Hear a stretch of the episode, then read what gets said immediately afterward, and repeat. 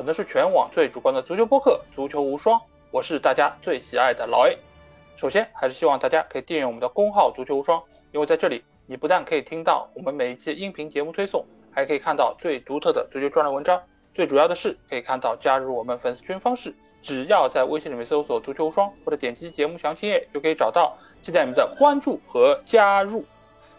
那又来到了我们的赛季总结啊，那第一个要总结的联赛肯定是我们最喜欢的世界第一联赛英超啊，而且这一次我们的这个节目和以往其实是有一个非常大的不同啊。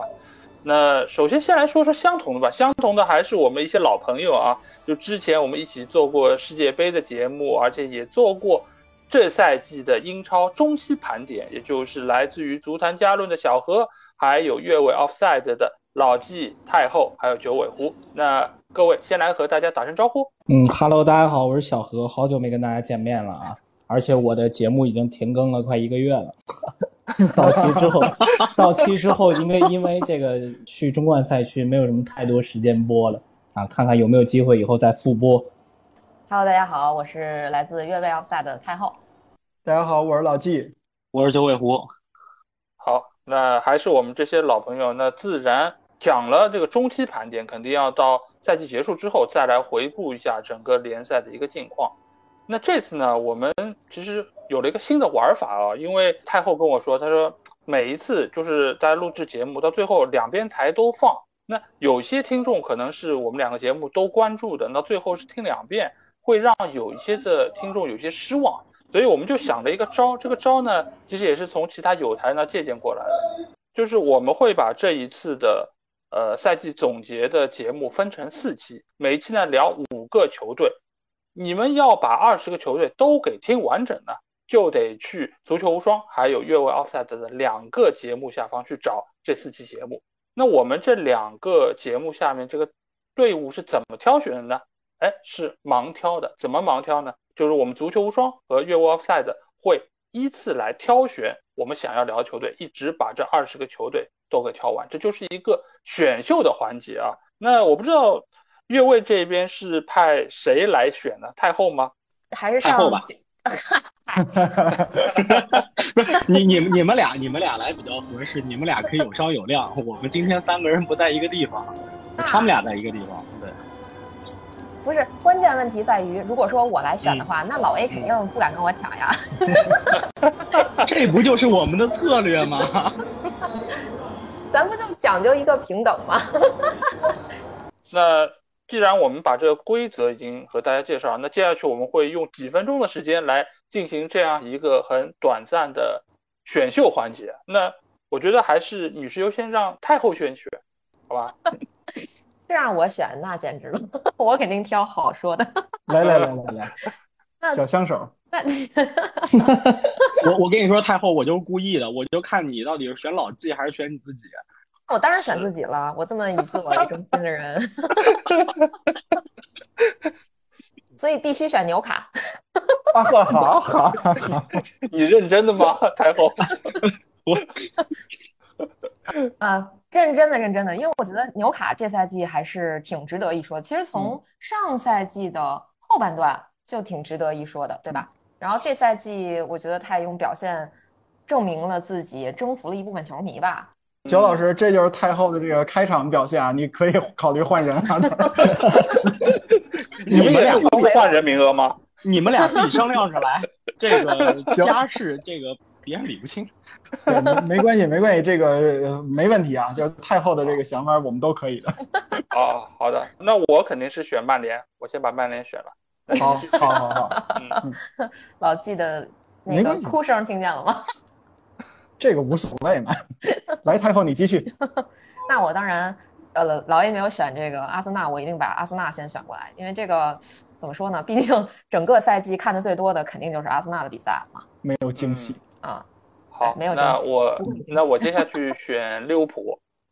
好，嗯嗯，那我替九老师把这个莱斯特城选过来吧。我我跟你说，你要让我自己选，我肯定不选莱斯特，就是让莱斯特留到最后，逼老 A 选。你看，哇，你这太狠了。对我们这个选秀多么的真实，是不是？多么的录制前没有商量，嗯，都是胡我的说。天哪！老 A 把利物浦抢了，我要抢曼联吗？不是你没有选择资格，这个就是为和足球无双之间的选择，就你可以算我这边的，好吗？你你没问题代替一下没问题法王。小小何老师，现在利物浦和曼联都在老 A 手里，你们是一波的。好，没问题。啊，那我接下去我哎，好纠结啊！我到底应该选哈兰德呢，还是应该选一下一些流量球队呢？哎，这个真的是，哎，要不选哈兰德吧，哦我还是选哈兰德，我还是选你选哈兰德了嗯，嗯啊，就整个赛季都不带用的哈兰德，然后你最后对你又选了他，，最后我要提一提他，嗯，好吧？那我肯定选热刺。嗯，啊你选哈兰德，他就选凯恩。对我得把我们这个北伦敦双雄是吧？熊猫嗯的熊，都选上。嗯，好，那我接下去选一个下半区的球队啊，这个球队，嗯，这个球队切尔西切尔西，嗯，切尔西说下半区球队一懵，切尔西，嗯切，尔西。所以，所以真选切尔西是吗？嗯，切尔西，嗯哦，那要不我选埃弗顿吧，毕竟是赢过我们的球队。好，好，好，好，嗯，好，还就是我们这么居然一轮一轮选，我们把那个 Big 六全让出去了，是吗？没有都让出去了，热刺在我们那儿，对呀、对呀、热刺阿森纳在我们对那儿。呀、对啊，本轮跟双雄。开玩笑。那我接下去布莱顿，那个布莱顿，选布莱顿吧，选布莱顿，听一下假法王。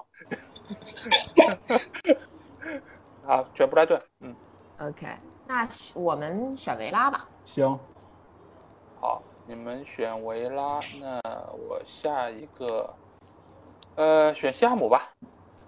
嗯，那我们就选诺丁汉森林吧，行，好，把保级区的球队全选一遍。诺丁汉森林，那我选小蜜蜂吧，我选小蜜蜂。你选小蜜蜂了，那我就嗯选南安普顿。我靠，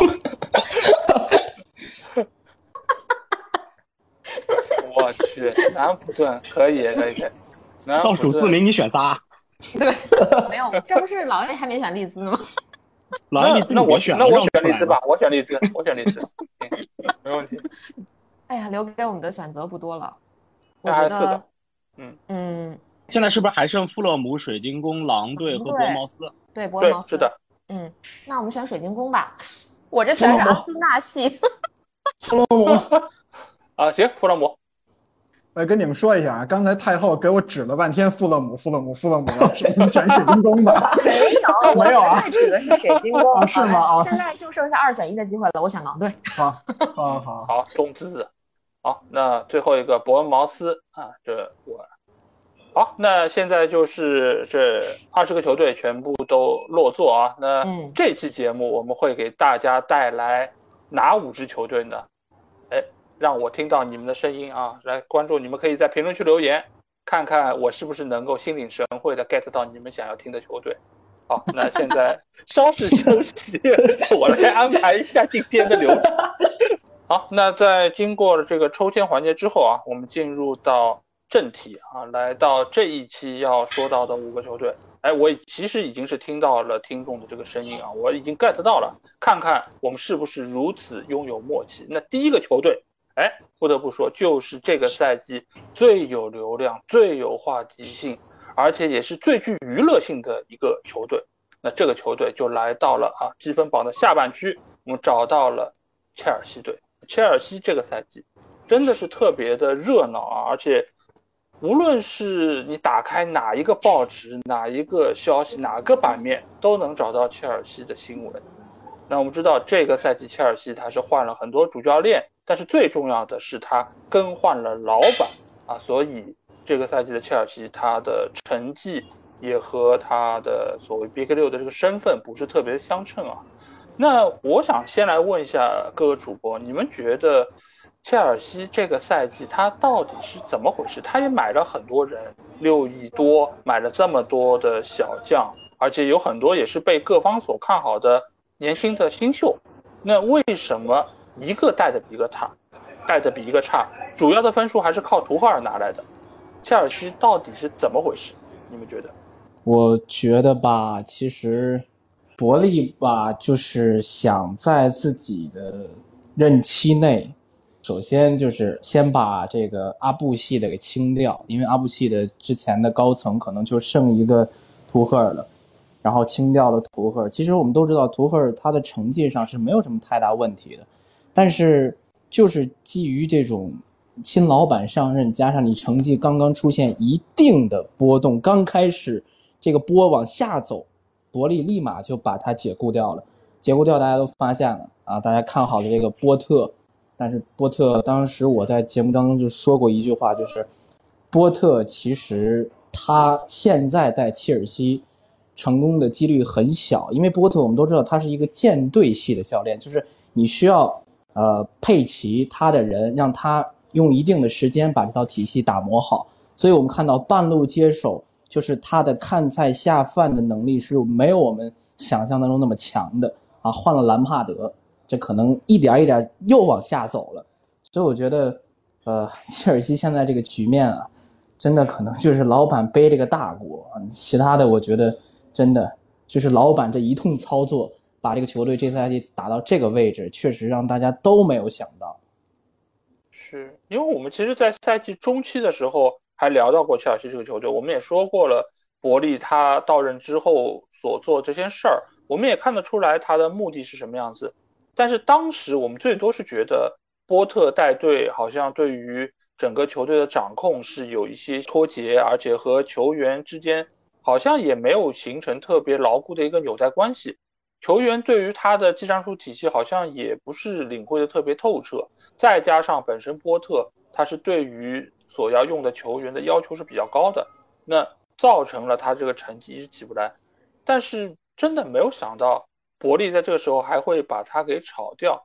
那请了兰帕德这件事儿，你们觉得伯利是怎么想的呢？九老师，你觉得他怎么想的？我觉得他纯粹就是想用 DNA 一定程度的稳住更衣室，因为那个时候切尔西有降级的风险。但是只是理论上的风险，其实他后来赢下一场比赛，球队就保级了，所以整个来说，其实保级的难度不是很大。我相信，其实你让波特来带，也能保级成功。而且我们能看到的是，波特在下课前的那一个阶段，其实带着切尔西状态整体有所回升，但就在那个时候把波特给炒掉了。其实炒掉波特一个比较大的原因，我觉得是欧冠的一个失利。这个是伯利今年所不能忍的，所以把波特给炒掉了。他倒也不是说要在一定要在欧冠夺冠或者怎么样，但是以那样的一个方式在欧冠出局，我觉得是他所不希望得到的。那么这个可能是成为压倒波特的最后一根这个稻草。但确实，我个人也一直以来不是很看好波特在切尔西的前途。就是像小何老师说的，就是波特是一个舰队派的教练。他需要从很基础的地方开始打造这么一个球队，而伯利这个赛季对于切尔西的这个掌控，更像是他真的是来爽了一把真人 FM 这个游戏。所以带兰帕德回来，首先是兰帕德对这个球队有最基础的熟悉程度，无论是作为球员还是曾经作为教练，都在这个球队待过。第二是他本身的一个在球队内的一个形象和一个影响力。就是能够帮助国力或者管理层能够快速的稳定住当时切尔西比较乱的一个局面，那么只是出于这个，所以其实跟他签的也是一个短期合同。对，因为当时其实伯利签波特的时候，其实他的整个的想法就是我是要长期建队的。他这件事儿让人感觉到好像和他以往这个作风是有点。不太相配啊，因为你想他买了这么多球员，而且很多都是花了大价钱买来的，就是显然他是想要能够在最短时间里面把整个球队的精神面貌是要把它更改一下。但是呢，和波特这边签了又是一个非常长的合约，是寄希望于他能够以像带布莱顿队一样长期的来建队，希望把整个球队带到一个更高的水准。但是这个时候呢？照理来说，你你是应该能够扛得住外界的压力，但是显然他到最后也是没有扛住，而且之后找来兰帕德，但其实我觉得找兰帕德也非常的矛盾，因为你看中他的 DNA 确实是，那你看中队内或许有一些球员以前他带过，但是现在的切尔西绝大多数的球员，他都是没怎么带过，而且这三四十号人里面有很多人，其实他们自己对于切尔西球队的一个情况，包括整个俱乐部的文化都是不了解的。而兰帕德今年在埃弗顿的带队成绩，我们也看到了，并不是特别理想，所以他到了这个球队，完全是处在一个很懵的状态。他也知道这就是一个救火的角色，到赛季结束就要走人的。他是寄希望于能够说我带出点成绩，好找下一份工作。他是这么想的。而球员呢，觉得你又不是我们下个赛季的主教练，我在你这儿好好发挥，万一把自己给搞伤了，影响自己在球队前途，那可怎么办？而另外还有一批人呢，是知道球队可能是要下窗把他卖掉，因为我们也知道。切尔西今年这个财政的状况，他必须要在六月底之前要卖掉不少的球员，尤其是本队的青训。那在这个情况之下，那这些球员他们又是不是能够说我全心全意的付出？即便我是跟你兰帕德共事过，那我也是想要在下窗走人的，毕竟我。去到下一个俱乐部，我才能拿到更高的工资，我才能有更好的职业规划。那这个情况之下，兰帕德他所能够得到的支援相对来说就会比较的有限。那现在这个情况之下，切尔西已经是来到了这个赛季是最终是来到第十二位。那我们现在能够看到是波切蒂诺来到了这个球队。那你们觉得下赛季伯利？和波切蒂诺的这个组合会能够带领切尔西有一个反弹吗？我觉得没有那么快。就是你如果从一个就站站在一个阿森纳球迷的角度，你看我们不就知道了吗？我们从第八爬到这个就是争四的这个部分，都其实是花了一定时间的。然后切尔西现在他跌的太厉害了，就是在我看来他跌的太厉害了。其实他的球员，他阵中的球员绝对不至于说打成现在这个样子。对吧？他也不是没花钱，他钱真是大把的花呀。咱们都看见这伯利就是撒币 不少嘛，是吧？所以我觉得就是肯定不是钱的问题，所以问题肯定就在他整个球队的这个结构，以及刚才老 A 提到的说，比如说像兰帕德回来救火，大家都觉得他可能不会长待，那就不会给他卖命。然后那下一个主教练来到之后。就是重新建队是需要一定时间的。你像阿尔特塔在阿森纳，他肯定也不是说一个赛季或者说半个赛季，他就能把整个球队调教到一个非常舒适的一个节奏，能符合他的这个要求。嗯，而且就是新的主教练来了之后，他对球队的这个人员结构肯定也会有他的想法，具体去怎么调整，是不是要买新人，是不是要清洗，这些的确都不太好。所以我觉得下赛季，嗯。看起来我觉得切尔西不会太好，但应该不会这么差。我觉得，与其说波切蒂诺能不能把切尔西给救好了，还不如问问伯利能不能把自己给救了。因为我觉得伯利这个赛季接手吧，他他确实想做点什么，但是做出来的结果呢，我可以说是叫一错再错吧。他最开始的时候就是说，因为种种原因接手了，我们需要有一个所谓的去阿布化的一个过程，把一些这种管理层的这些人啊都给开掉了，然后呢，以至于让这个切尔西就是不得已吧，变成一个硬着陆的那种状态。然后接着呢，他会因为毕竟是一个美国老板，他可能对于这个足球，特别是这个欧洲足球这种尊重程度啊，就是跟那些欧洲本土教练来讲没有那么当回事儿。所以你看，他也出现了，说是想带着孩子，或就是不知道哪儿来的孩子，说想进那个那个更衣室，然后结果被图赫尔是是图赫尔吧，断然拒绝了啊。然后再加上图赫尔这人呢，他确实也是，他就是。他不会向上管理，他就知道自己是对的，但是他不会去跟老板去说我为什么对，他就是说你不懂你就听我的就完了，就这种态度呢，让伯利也不是很满意的结果，把图赫尔给炒了，来了波特，那来了波特以后呢，波特，呃不好了，就像九九老师说的，其实波特有有一段时间已经把这个切尔西往上再带的比较平稳的这种阶段了，又把波特给换掉了，最麻烦的是我觉得换了兰帕德。就这种看守教练，你们刚才就已经说了这个问题了。那如果你要是对吧，我我都知道你你待的时间还没我长呢，那我为什么要给你卖命呢？其实这个事儿在上赛季已经发生过了，就是那个谁，朗尼克是血淋淋的教训啊，谁听他的呀？我刚想说这个，对吧？谁想太谁听像了他的？对呀、所以这个事儿已经发生了，你还要这么干，那真的是一错再错。换了波切蒂诺呢，我觉得波切蒂诺是个好教练，呃，他这些球员呢，肯定也各有各的特点，他那些球探球探也不会瞎干活。但是问题是，波切蒂诺呢，他其实可能更希望用的是那种小阵容的那种，但是切尔西现在恰恰是有一个庞大的阵容。波切蒂诺之后的一个很重要的问题就是，我怎么把这些球员去给他卖掉，然后呢，把我的阵容缩减，然后我还能用卖掉的这些人去换钱。啊，我看他给那个谁芒特标价预期标价是八千万吧，还是多少？然后 还有谁是五千万？能不能卖到这个价？呃对吧？能不能卖到这个价？我觉得是个问号。那如果你要卖不到这个价，你美国老板呢，他又有点那种急于求成那种感觉，就是你要不这人好使，要不你能卖球衣，要不你就能给我换钱。那这三样如果都达不到的话，美国老板他自就伯利自己那个耐心，对吧？他那毛病要再上来，波切蒂诺后边好干不好干，我也不好说。就是咱们看上去这赛季啊，那个伯利啊，把自己能趟的雷都趟了一遍，但是这是不是就完了？下赛季真的就不趟雷了吗？我也不敢肯定。都不乐观啊，我挺乐观的。我也挺乐观、啊。我觉得前啊，四乐观说啊，两句。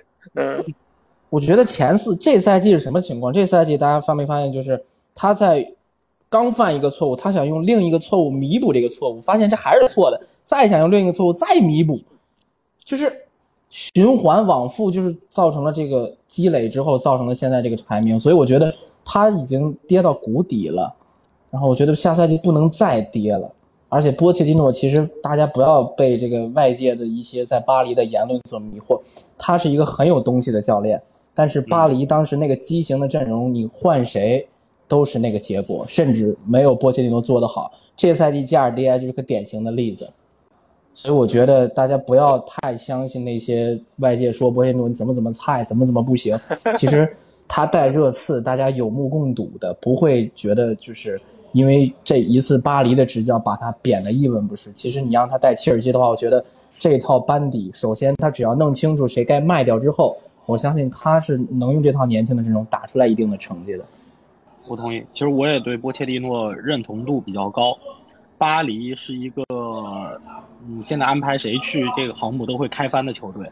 对，就是其实波切蒂诺离开之后，巴黎的情况并没有变好。变差了，反而更更差了。对，梅西去了之后，其实这个队里头的山头不是梅西的问题，但是他就是球队里头的问题，从管理层所出来的问题。其实我们可以看到，世界杯结束之后，呃，关于梅西和姆巴佩，对吧？回归球队之后的那些事儿，以及梅西在基本确定不会跟巴黎在续约之后，关于梅西这个请假门的这个事情，就是体现出的是巴黎整一个管理层他的一个问题。且不去说他专业不专业，他的内部球队内部管理是有问题。在这种情况下，其实你没有给到主教练足够的支持，主教练其实会有很大的精力去斡旋于你球队内部的这种这种政治结构里头，会非常的累。所以波切蒂诺在巴黎的这一段，我觉得确实不能用来评价他，而他热刺这个其实都能看出来，这个教练其实非常有东西。而切尔西的这个这个问题，我觉得有几点：第一个，伯利能不能搞清楚他自己该干什么，以及他能不能够给俱乐部带来一个足够好的体育主管，这个是一个点，我觉得他需要解决的。第二个，对于切尔西来讲比较大的一个挑战是什么？他的中后卫，我觉得是需要再看一看的，因为蒂亚戈·席尔瓦应该是不会留在切尔西了。那这种情况下，其实他现在中后卫的位置上，虽然去年从我湖挖了这个韦斯利·福法纳，但是这个 大伤号脆皮儿，对，也是要打一个问号的。呃，然后他自己本身齐尔维尔和里斯詹姆斯都是屡受打伤的球员，所以他整条后防线，尤其在中后的位置，他是需要去做一些改变的。中场和前锋呢，我觉得他其实引进了一些人，只是没用好。我觉得就像小何老师说的，就是波切蒂诺他想明白该用哪些人，怎么去用哪些人，把这个阵容结构搭出来之后，因为他下个赛季没有欧战，对他来讲，其实基本上主要的精力就是放在联赛里头，这一套阵容是够的。去打下来，我觉得冲前四是有希望的。我相对还是比较乐观对于切尔西的这个未来。当然，我觉得很重要的一点就是伯利他能不能搞清楚自己的角色。当然，也有消息似乎说伯利他不想玩了，就是他不想来承担这个角色了。那如果是这样的话，再看看后面有什么变化。我这边之所以不看好，也就是因为是像九老师说的，他这个前提就是伯利你得好好干活，我就怕伯利这边干不好。那前两天我看见一个消息，说什么说那个曼联把马夏尔租借出来以后，那个格雷泽好像是气的半年没看曼联的比赛还是怎么着。这个就是老板的一个毛病嘛，他就觉得你这个球员，对吧？你要不在我这儿好好干活，要不你就赶紧给他能升职多多卖，就像我说那种，要不出成绩，要不卖球衣，要不直接换钱。就如果都达不到的话，他会不会来干涉这个？他他管不住自己这嘴怎么办？就这事儿，我也知道波切蒂诺是个好教练，但是我怕的是，就是波切蒂诺来切尔西，他不用管梅西和姆巴佩那点事儿了，但是别的事儿是不是也一样乱七八糟？我也不好说。嗯，我觉得本质上的切尔西其实和巴黎没有太大区别呀，都是巨星一大堆的球队，其实都不好管。我我是觉得，就这个区别是在于伯利是一个财团，他选出来的代表，这个财团是可以根据一些运营的情况去继续相信，就是继续选择相信伯利，或者换一个代表，或者伯利可以提出来说，我不希望成为这个财团的代表了。他们内部可以去进行一个讨论，而刚刚提到的曼联也好，这个巴黎也好，他们是唯一老板，就是那个是真正的 owner，所以我觉得这个是从管理层的这个角度是有一定区别的，这个可能会带来一些变化。而且我觉得切尔西和大巴黎其实还是有本质区别的，就是你没有办法从切尔西找到真正的一个类似于梅西、类似于姆巴佩这个量级的球员。也没有像去年的曼联有 C 罗这样的球员，切尔西他现在的问题其实还是主要出在一下子来了太多新人，这些新人他自己也处在一个懵逼的状态。今天我要听呃波特的，明天我可能就是要去听兰帕德的，但是最终呢，可能兰帕德最后他执行的这些战术又是波切蒂诺可能已经跟他通过气了，打过电话了，那最后几轮可能又是按照这个方向来打。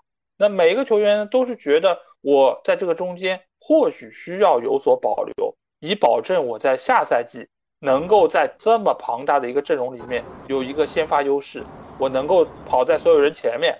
所以大家都是在内心有这样一个小九九在，就这赛季反正已经烂了，反正已经没有欧战了，那我们也就这么着吧。那我就自己啊在边路带一带，然后像马杜埃凯一样，我就在边路我就带带，我展现一下自己个人能力。那。怎么样也算是给球迷、给下一任主教练留下点印象，知道我不是一个平庸的人，我有自己的特点。哎，你看一下我耍两下，那就是每个人其实他的预期都不太一样，所以造成了到最后，你说兰帕德他真的没有自己的想法，没有自己的战术吗？也不是，他其实还是有点东西，但是问题是下面的人你一旦没有办法能够执行，那最后这个成绩肯定好不了。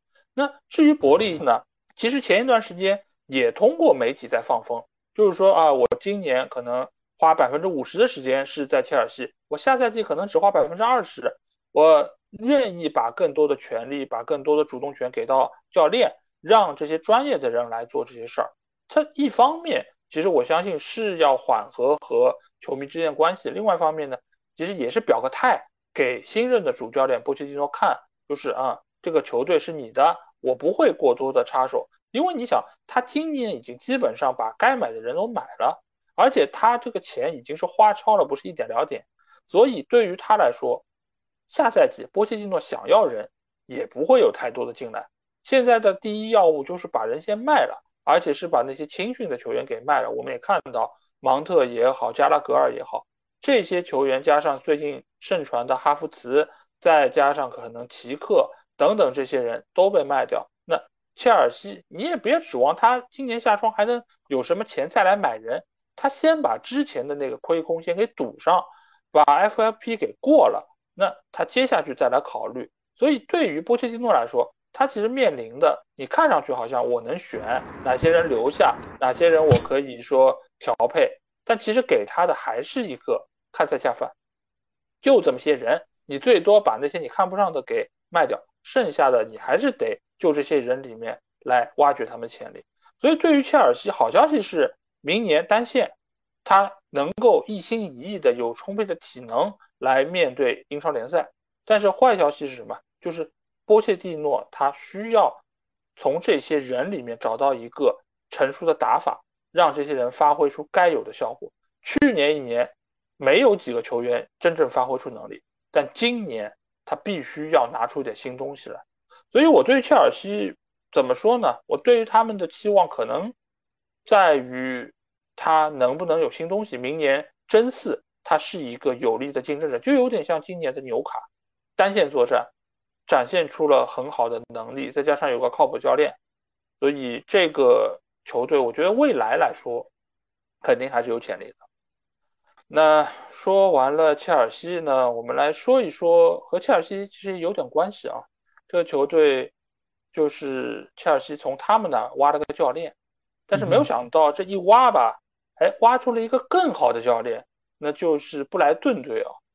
布莱顿，我觉得现在这个。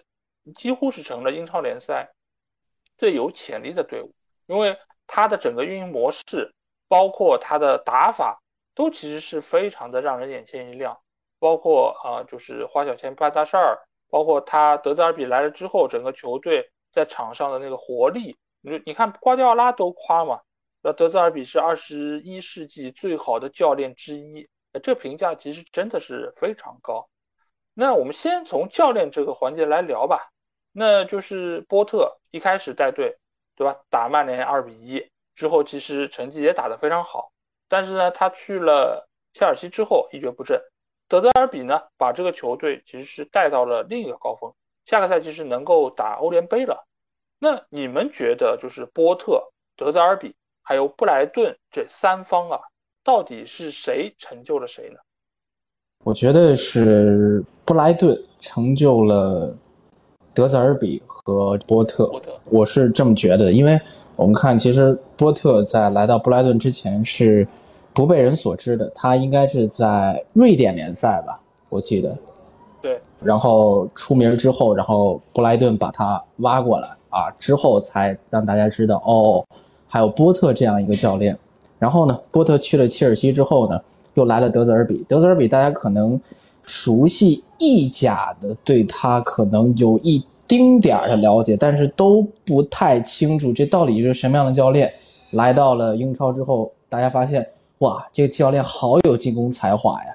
把这赛季的布莱顿的进攻调教的这么好，这是大家都没有想到的。所以我觉得是布莱顿的这个庞大的这个数据的体系，把这个德泽尔比和波特从这个。中游教练上来发掘出来啊，让他们晋升到一个比之前更高的一个层次上，所以我觉得是布莱顿成就了这两位教练。周老师，你觉得呢？布莱顿的老板挺有意思的，嗯，是非常的有意思。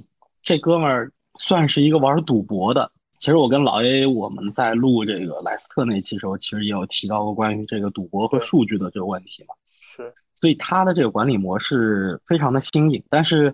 我有一点担心的是什么？首先，今年夏天他应该是会失去，起码会失去麦卡利斯特，这个是已经基本上确认。而且我们录节目的这个晚上，罗马诺已经 have we go，对对对，已经 have we go 了，所以基本上是这样子。而这个人在他的整个战术体系里面作用应该还是比较大的，看他能签下一个什么样的人来做替代品，这是第一。第二就是由这个话题牵出来的，就是。其实莱斯特啊，我们说莱斯特当年也是这个沃尔什打造了一套所谓的球探体系，帮助莱斯特这个低买高卖，并且能稳定的持续的获得好成绩。但是，还是像我们那期像莱斯特那期节目里头说到的，就是这个级别的小球会，你的每一个转会操作，你的这个经营操作都是要非常谨慎，如履薄冰。你如果连续做错选择，呃，两到三个转会窗，你的成绩会飞速下滑。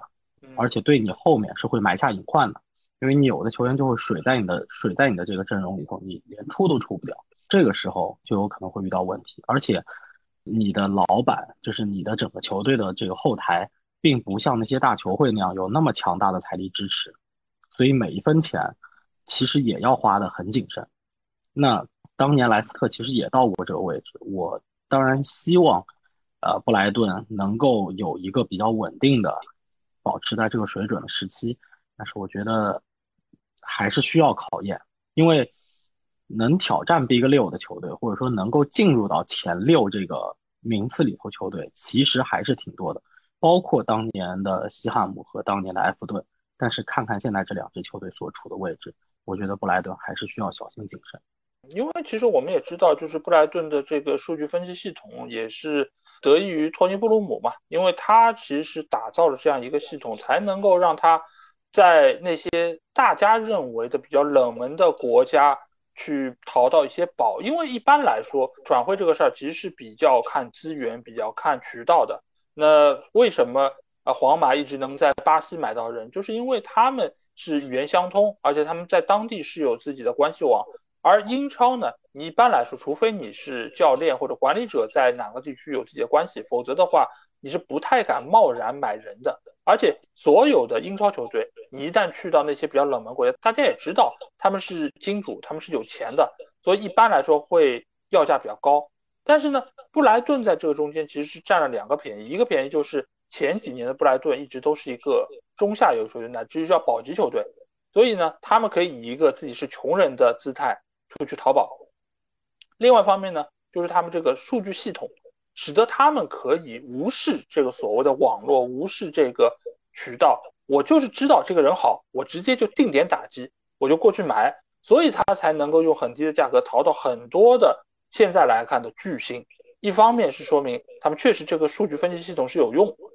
另外一方面呢，也确实是当地那些人，他们也不知道自己的球员那么值钱，所以呢，你可以看到布莱顿队，他在过去这些年，即便卖了库库，他也能够有 S 图比安，他能够有不断的人来更新，甚至于你可以说我这个人还没卖，我的这个替补已经找好了，他已经被外租到圣吉罗斯去了，那所以他整个这个规划是非常成熟的。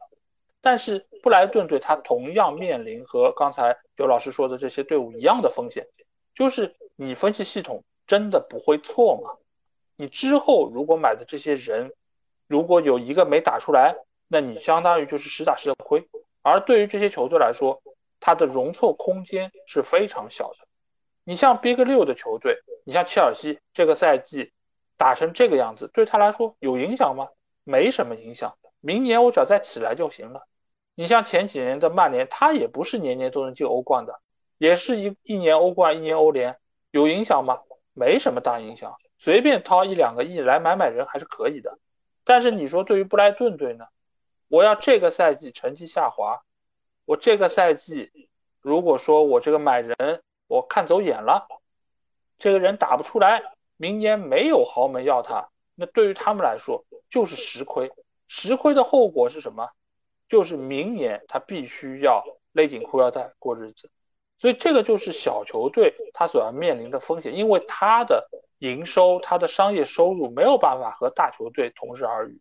所以现在来看，布莱顿确实是一步一个脚印，从前几年我觉得排名第十六，后来是能够进入到上半游，今年是能够进欧战了，对他们来说确实是一个进步。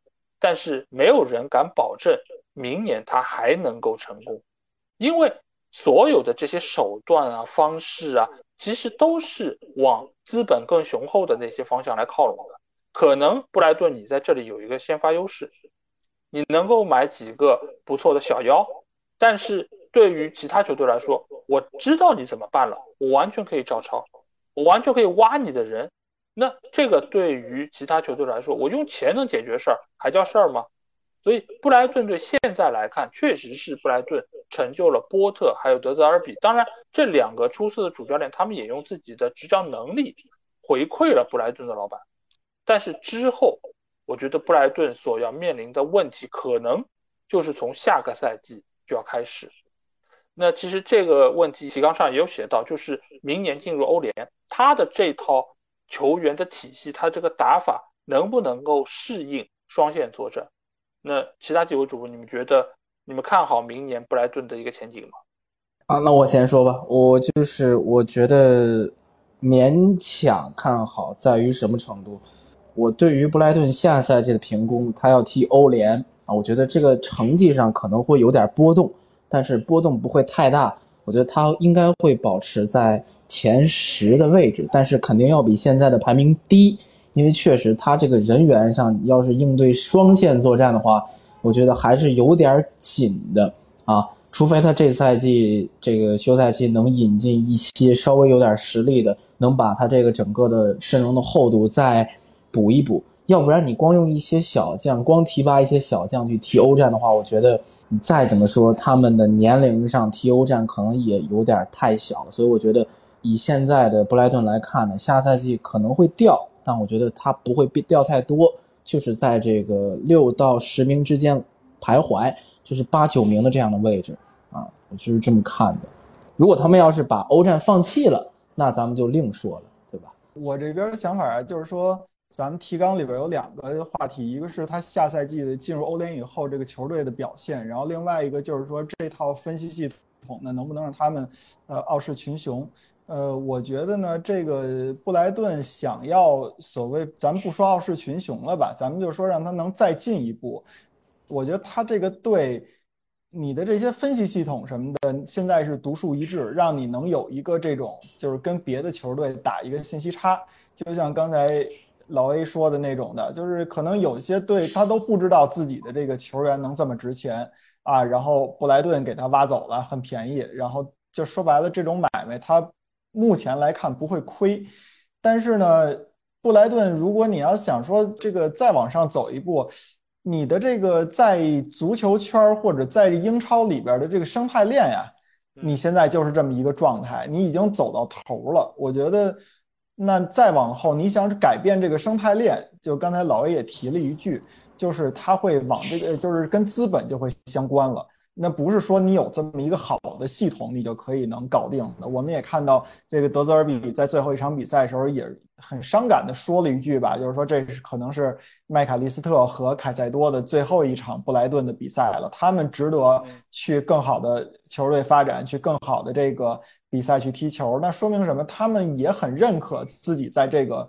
呃，足球生态链上的呃这么一环的地位，其实说白了就是给大球队做这个球星的加工厂嘛，对吧？就这么个肚子。另外呢，就是刚才你们也提到了，包括莱斯特，包括西汉姆。其实我还想提两支球队，一个是斯旺西。斯旺西当年打得好的时候，他也是说那是能赢弗格森的曼联的呀。当时弗格森就是说这个米楚这么好，我的球探从来没有给我推荐过这个人。就是说，这他其实是在批评福那个曼联的球探系统可能有一些这种僵化，或者说这种漏洞吧。但是你看到最后，斯旺西他也是就是经历了一些波折啊、反转什么的，他也会有一些沉沦，到现在他也没上来。然后另外还有一支球队就是埃弗顿，埃弗顿当年也是能拿英超第四名的球队，莫耶斯带队的时候。他也是到最后走到了今年这个地步，当然这个周期会非常非常的长啊。但是咱们就是说，这是英超除了 Big 六以外的传统 Big 六以外，其他球队可能你把纽卡刨除，所有球队都会面临的这么一种情况，就是他永远不会说是能保证自己未来的这个呃下一个赛季的球能比上一个赛季更好，这么稳定的往上走。只不过就是布莱顿目前来讲，就是他做的每一步。都没出问题，都是对的，啊，像九老师说的，我只要买的对的，那这个模式一直处于良性循环的时候，就像当年的莱斯特，那他就没有什么大问题。但是你保不齐这种球队会不会有一些比较脆弱的一环？这个脆弱的一环出了问题以后，可能到最后就就全完了。这个是一个比较长期的担心，但是他未必表现在下个赛季的布莱顿的身上。确实是啊，因为布莱顿队，你说他的这个表现好，这主要其实还是出于一方面，很多球迷对于他的预期是比较低的，因为过往几个赛季他的表现确实是从一开始不被大家看好，现在后来是慢慢崭露头角。但是现在他的比赛每一场比赛他的 xG 都是非常高的，整个联盟里面可以和他相提并论的只有曼城队。但是呢，他其实也有属于他的问题。一个问题就是他的终结能力，无论是在波特的帐下，还是在德泽尔比的帐下，其实他的终结一直都是个老大难。如果你按照他每场比赛创造出来的 xG 能够转化成进球的话，那他的这个排名会比现在还要高。但是他一直都解决不好，似乎是和前锋有关。那但是他也其实换了很多的前锋，换了很多的终结者。但是一直解决不好这个问题，那我想问一下大家，你们觉得这个到底是为什么呢？是和他打法有关吗？还是和他买的人不够好有关？我觉得吧，其实他这赛季比上赛季进步很多了，已经啊，多打进了三十个球，比上赛季真的，呃，这个进步幅度挺大。我们之前就说的，呃，为什么我们说这些球队是中游球队？他防守首先是他的基础，如果防守不好的话，很难达到这个位置。其次呢，如果他们进攻再好一点，他们可能真的就能赶上那种顶级的强队了，在英超当中啊。还有就是，其实这赛季，呃，布莱顿后期发现的几个前锋，相较于上赛季来说，其实已经有了很大程度上的提升了啊。我觉得说到底啊，这个布莱顿就是钱是解决问题的一切办法，在英超当中啊，不谈钱，你要不投入多少钱啊，根本就。达不到特别好的成绩，所以现在布莱顿已经把他这个数据体系能发挥到的威力发挥到了极致。剩下的我们就俗一点，你该谈钱了，投入多少的问题了。如果你要能像这种呃中游球队靠上的这种投资啊，我觉得他能再往上走一步，但是他这个投资已经停留在这个中间了，所以你的极限已经在这儿了。通过你的系统，所以没办法了。我觉得真的已经到头了。他确实这个赛季进球要比之前多，但是一个很重要的原因还是在于他创造出来的机会也比对上个赛季要多很多。但是所以这个整个的转化率其实并没有太大的一个提升，而且这个赛季我们可以看到他在两个边路三球王还有马奇的存在，是让他能够有单点的突破能力，从而能够创造出更多的机会。所以，他其实，在终结方面还是有属于他的一些问题存在。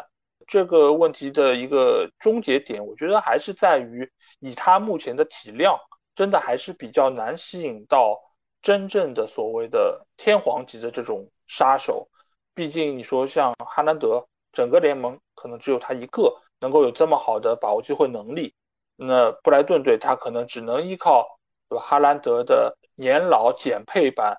的威尔贝克，那只只能以这样的一个球员来作为他们的先发，然后伊万弗格森，呃，也是年轻小将，确实很有潜力，但是和这种真正的成年巨星相比，还是有他的不足，所以这个可能还是受限于他整个球队的一个体量，只能买到这个级别的人，否则你要是再贵，那可能你在和资本的竞争过程中，那布莱顿也就很难占据什么优势了。好，那说完布莱顿啊，我们来聊一个，其实和布莱顿也是有千丝万缕的联系啊，因为这两家球队的老板曾经是上下属的关系啊，那就是来到布伦特福德，因为布伦特福德的老板马修其实就是以前托尼布鲁姆的下属，后来两个人是分道扬镳了，但是这两个球队的整体运作方式其实是比较类似的。那我们先来看一下今年呃布伦特福德的成绩啊。因为这里其实有一个数据，就是布伦特福德和今年 Big 六球队的对阵啊，他把这七个球队呃列了一个积分榜，那他是和曼城队同样是积到了二十一分，是成为了拿分最多的球队。那你们觉得为什么布伦特福德能够拥有这样的能力，成为巨人杀手？实话说，这个数据我之前没注意到，老爷你说了，我才发现，其实布伦特福德。这个赛季给我印象深刻的是他的防守，他防守比较好，确实做的比较好。就是你无论是从他联赛的这个失球数的这个排名，还是从他在场上体现出来的就是这个防守的能力，我觉得尤其是其实你提纲里头第二个问题有说到托尼的事件对球队有多大影响。其实我记得我们在。赛季中期的回顾的时候，就有说到过托尼的事情可能对布伦特福德会造成的影响。然后当时我的观点就是，布伦特福德如果托尼的这个事情处罚来了之后，呃，如果来得早，可能对于球队来说，他就需要非常严肃的考虑去稳固他的防守。但好在他这个赛季防守是做的比较好的，也就是说，就像小何老师刚刚说布莱顿时候说到，就是其实这些中游球队，防守是你的根本。你做好防守的情况下，你的锋线上面有一个大杀器，你可能就能赢下很多的关键比赛。其实这个赛季，我觉得对于布伦特福德来讲，很大程度上就是这样子的。当当然离开了伊万托尼之后，他的锋线的效率，其实无论是姆贝乌莫还是维萨，还是其他的人，效率也并没有那么的高。但是他们总是能够在稳固防守的基础上再去制造一些惊喜，去帮助他们拿下那些比赛。对对，强队的这个我还真是没注意到，这个可能看看其他主播的这个想法吧。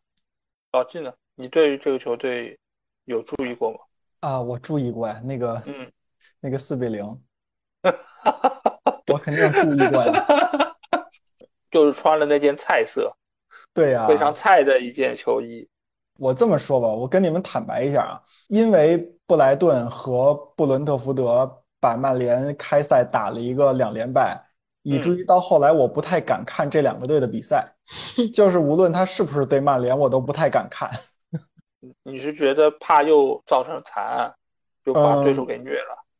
我也不知道这个心态是什么，反正我替曼联的球员害怕他。就是这两个队确实让我觉得，然后另外结合刚才布莱顿这个吧，我觉得这两队挺挺逗的。一，我觉得如果要是类比国家队，布莱顿有点像日本国家队，就是他的那个，就你们刚才提到说是前前锋效率不高嘛，我觉得日本队也有这个问题。但打打一个整体，每个队员都有自己的能力和特点啊，然后最后进球这个事儿呢，大家集体轮着上。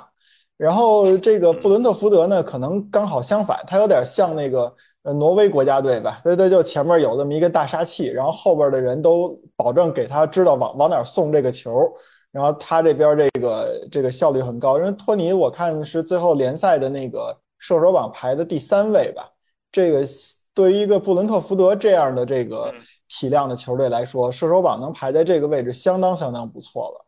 其他的我我确实是我坦白这看的不多，这所以没有太多的理性的认识。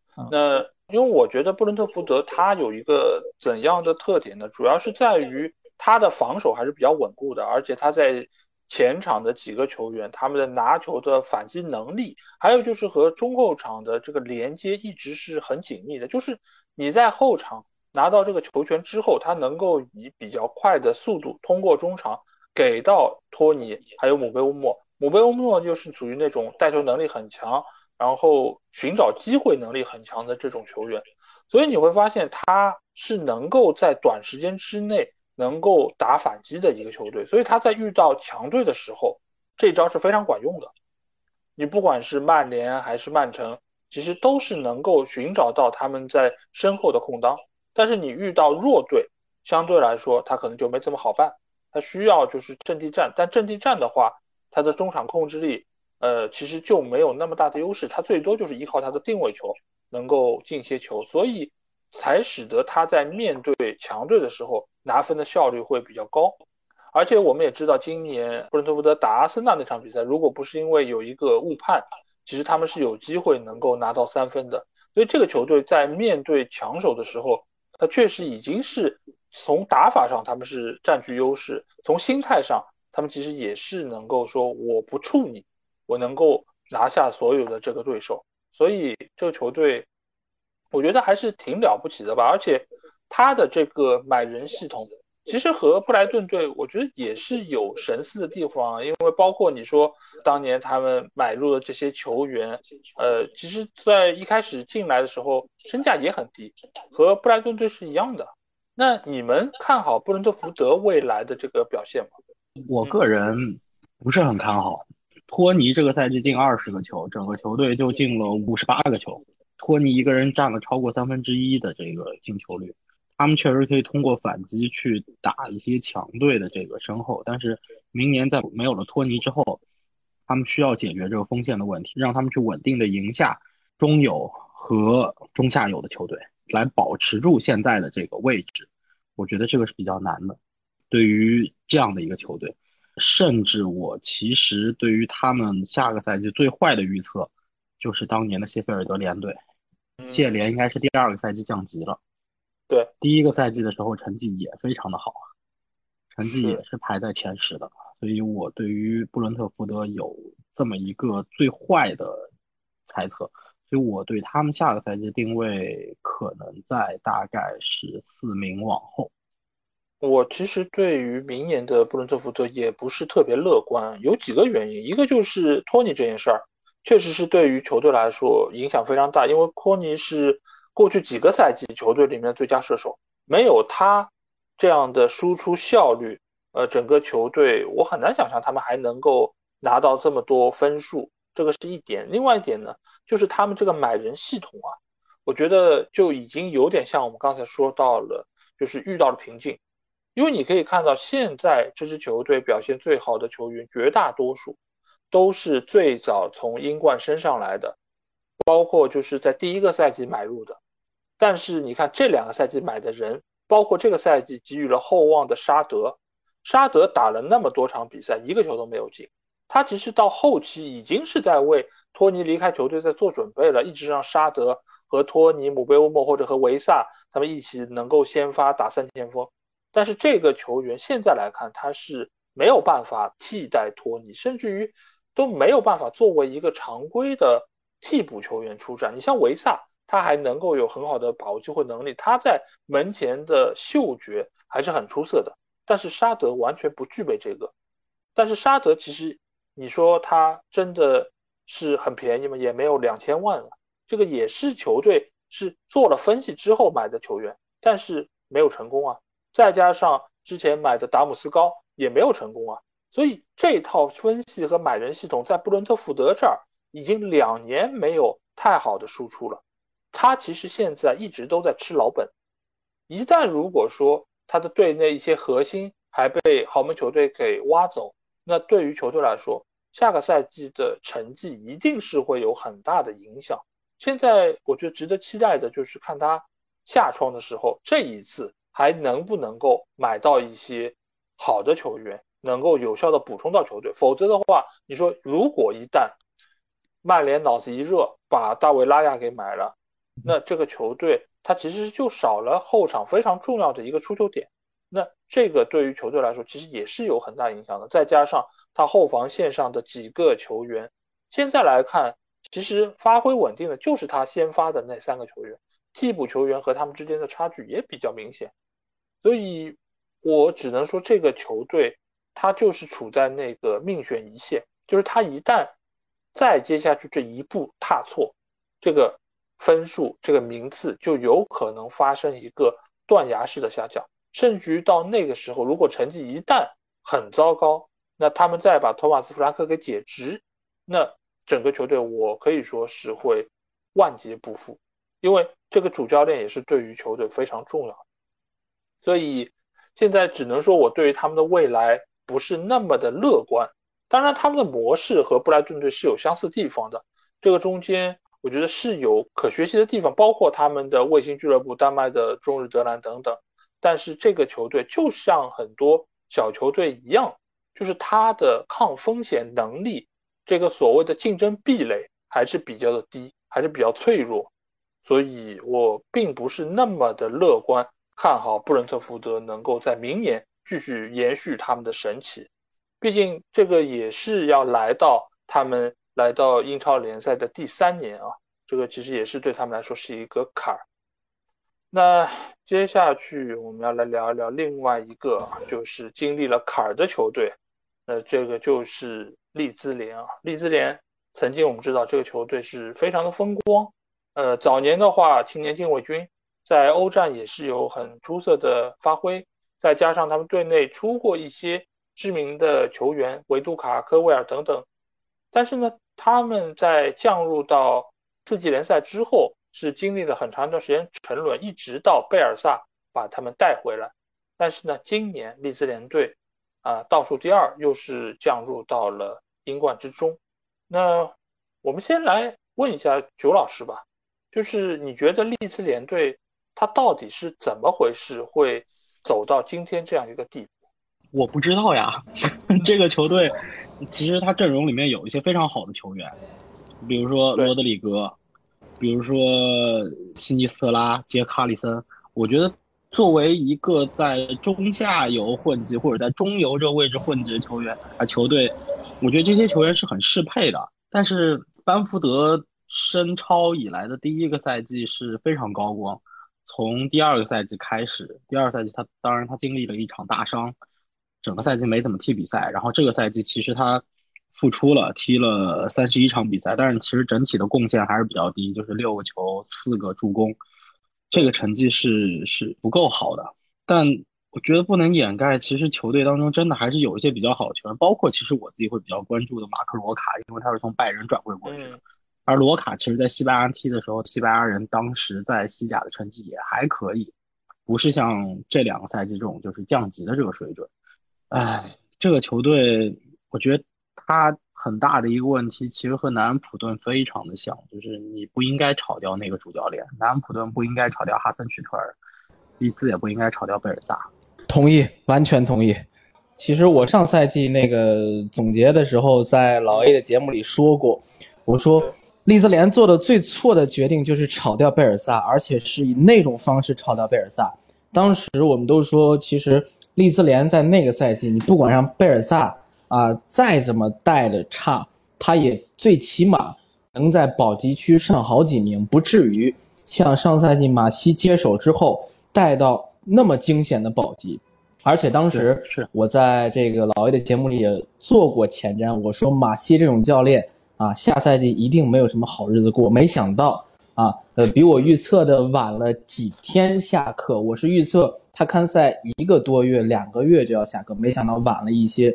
但是，就如我上赛季所说的，我说这个球队做了这个决定之后，每一个决定都好像在想弥补上一个错误，但是他这个错误就是弥补不了。包括他请来了哈维格拉西亚啊，我们看到带的其实也是一塌糊涂。啊，包括最后把阿勒代斯都请出山了，还是没能保级，那只能说可能利兹联的这一串操作真的是把自己给迷惑住了，而没有把别人给迷惑住。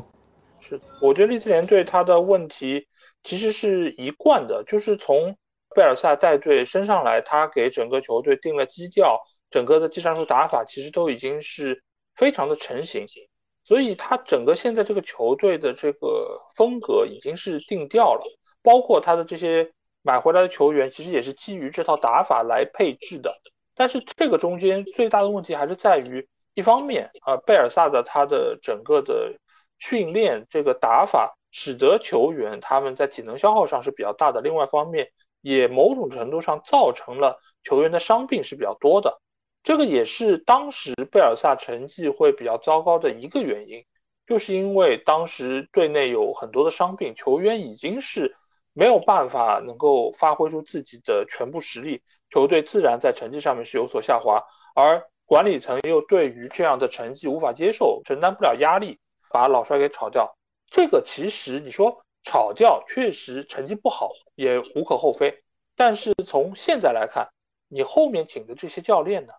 一个比一个差，而且实话实说，这个球队管理层对于马西的信任真的是远远超出了我的想象。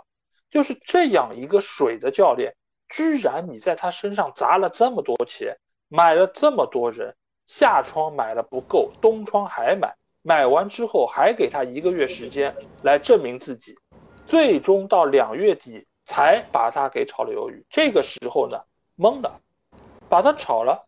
压根都不知道找谁，哈维格拉西亚一个从英超出去之后辗转西班牙、辗转沙特、待业在家的这么一个教练，居然把他给请来，而且据说还不是请来的，据说是格拉西亚毛遂自荐的，是他自己看到利兹联这儿有个空位，说哎，要不我来试试，你们给我个机会，我来面试一下，我做个 PPT，就是这样的一个情况。最终是把他请到利兹联，那请到利兹联，OK，带队，一路成绩下滑，带了十几场比赛吧，实在是看不过去了，只剩最后四场比赛了，把他解职。你说这么一个烂摊子给到阿勒代斯，阿勒代斯也是心够大的，要不是很久没工作了，估计也做不出这事儿。最后面对的曼城、热刺、纽卡，还有谁？呃，这几个球队，四个不可能完成的任务。对你去让他指望保级，真的疯了，这个真的疯了。这这种事儿不是一个正常的管理层能做得出来的事儿。说实话，我觉得就是你要是想保级，你就早点请啊！你干嘛要请哈维格拉西亚呀？你大不如就把阿勒戴斯请过来，我就为了你保级，保完级就完成任务。其实真有可能保级，但你让哈维格拉西亚这么一带，又一搅和。这个水越来越浑，越来越浑。我觉得其实最大的问题是什么？就是去年保级成功之后就不应该留任马西，因为马西的实力从那几场保级其实已经看出来了，根本没什么能力。那在这个情况之下，你保级是成功了，但是你保级成功不代表你真的有能力重新建队，重新能够把这个球队带到你不要说和贝尔萨时期一样高，你能够把他带成一个就是能够稳定保级的球队都行啊。但是，他真的这个实力配得上俱乐部给他的信任吗？而且后来又买了这么多美国人，买了这么多红牛系的，全部都是按照马西的这样的一个风格在配置，所以我觉得这个就是整个球队自己作的，就作到现在这么一个程度。你说这些球队里面球员，其实很多都还是有点能力，有点潜力。